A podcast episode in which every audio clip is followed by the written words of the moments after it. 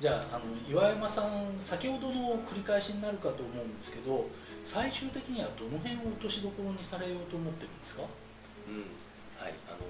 まあ、今現在その具体的な数字としてゴールを持ってるわけではないんですけども、そのこういうことを大事にしたいなというふうに考えているのが、えまあ、結局その人間と人間というのはつながっているので、まあ、さっきパブル。あパブルですね。パブル世界を変える社会を変えるという世界社会というふうに考えるとすごく大きいし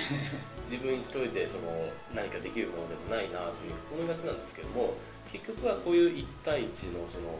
場だったり、うん。まあ1対1かもしれませんけどもここで何かプラスのものが生まれると。うん。あリアルの場でそうですちゃんと話すことではい。はい、あるいはまあ映像を見てもその映像を見てその脳の中で、うん。まあ、ニューロンがそのスパークをしてあのいい感情が生まれたりするわけじゃないですか、うんでそのプラスの影響っていうのは当然ここだけで閉じれるものじゃなくてこんないいことがあったんだよ。あの人こういうサービスを始めたんだよというものがその人として、まあ、別のつながってる人に伝播していくと思うんですよね。まあ、人間社会世界っていうとどうしてもその抽象的な大きいイメージになってしまうんですけども結局のところはこういうその1対1の場合だったり場合自体複数かもしれませんけどもそこで生まれたものがそのどんどんそのつながっていってると僕は思うんですあーいい言葉ですね。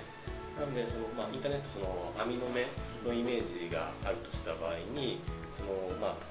生まれたプラスの影響それはその、まあ、対談かもしれないしその何か映像を見たかもしれないしかもしれませんけどもその影響を自分とつながっている他の人に、まあ、伝えることができると。はい。でその人はまたつながっている人にまた伝播することができる。と、はい。ドミノ倒しみたいにですね。そうそうはい。そうやってそのいい影響がこうどんどん広がっていって、いつの間にかあれ？社会が世界が変わってるなおそういうイメージを僕はその大事にしたいなというふうには思ってますね。映像で世界を変えていきたいと。そうですね、